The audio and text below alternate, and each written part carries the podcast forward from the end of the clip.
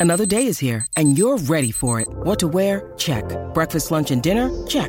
Planning for what's next and how to save for it? That's where Bank of America can help. For your financial to dos, Bank of America has experts ready to help get you closer to your goals. Get started at one of our local financial centers or 24-7 in our mobile banking app. Find a location near you at bankofamerica.com slash talk to us. What would you like the power to do?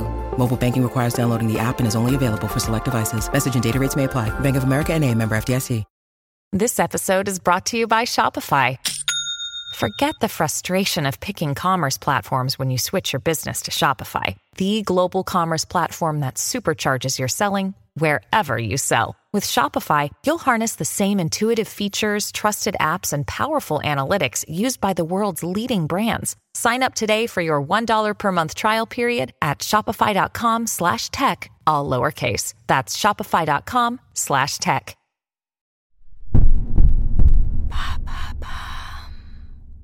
À quoi sert le clap au cinéma?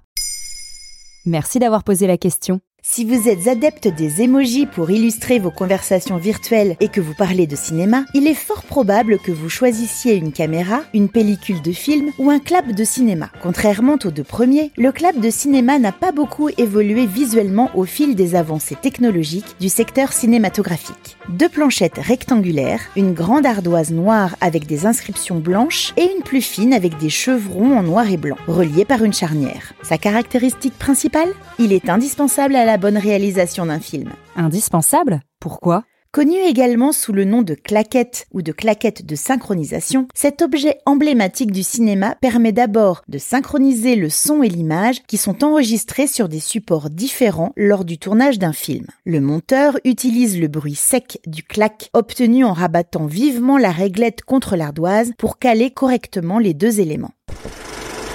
Toujours pour la post-production, le clap permet aussi au monteur de s'y retrouver parmi toutes les prises, car toutes les informations y sont répertoriées à la craie sur la partie ardoise pour identifier facilement les plans. On y retrouve le titre du film, le nom du réalisateur ou de la réalisatrice, la direction de la photographie, mais surtout le numéro de plan, celui de la séquence, la prise, la lumière et le lieu.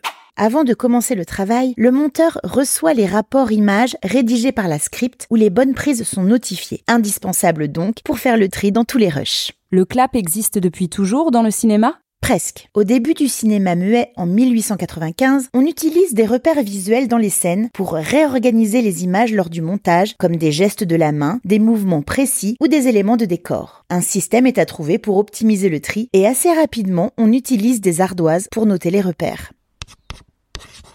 Une fois monté, pendant les projections des films muets, puisqu'il n'y a pas encore de son sur la pellicule, des musiciens jouent de la musique en direct dans les cinémas. Ils utilisent des partitions comprenant des indications précises de synchronisation pour coordonner leurs prestations et l'action à l'écran. C'est ingénieux, mais quand même souvent approximatif. Il faut attendre 1926 et les débuts du cinéma parlant pour se pencher plus sérieusement sur la question.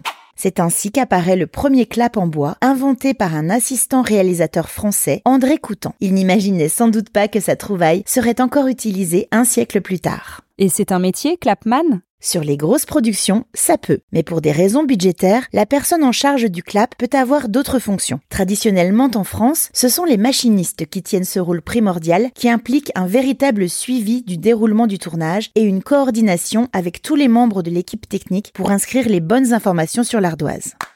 Quand tout est prêt, le tournage commence. Le réalisateur demande le moteur. Une fois l'enregistrement du son lancé, l'opérateur son annonce que ça tourne. Quand la caméra est prête à filmer, le premier assistant ordonne le clap. Le clapman s'avance dans le champ, fait son annonce de numéro de plan et de numéro de prise, rabat la claquette et sort très vite du cadre. Et action Maintenant, vous savez, un épisode écrit et réalisé par Béatrice Jumel. Ce podcast est disponible sur toutes les plateformes audio. Et si cet épisode vous a plu, n'hésitez pas à laisser des commentaires ou des étoiles sur vos applis de podcast préférés.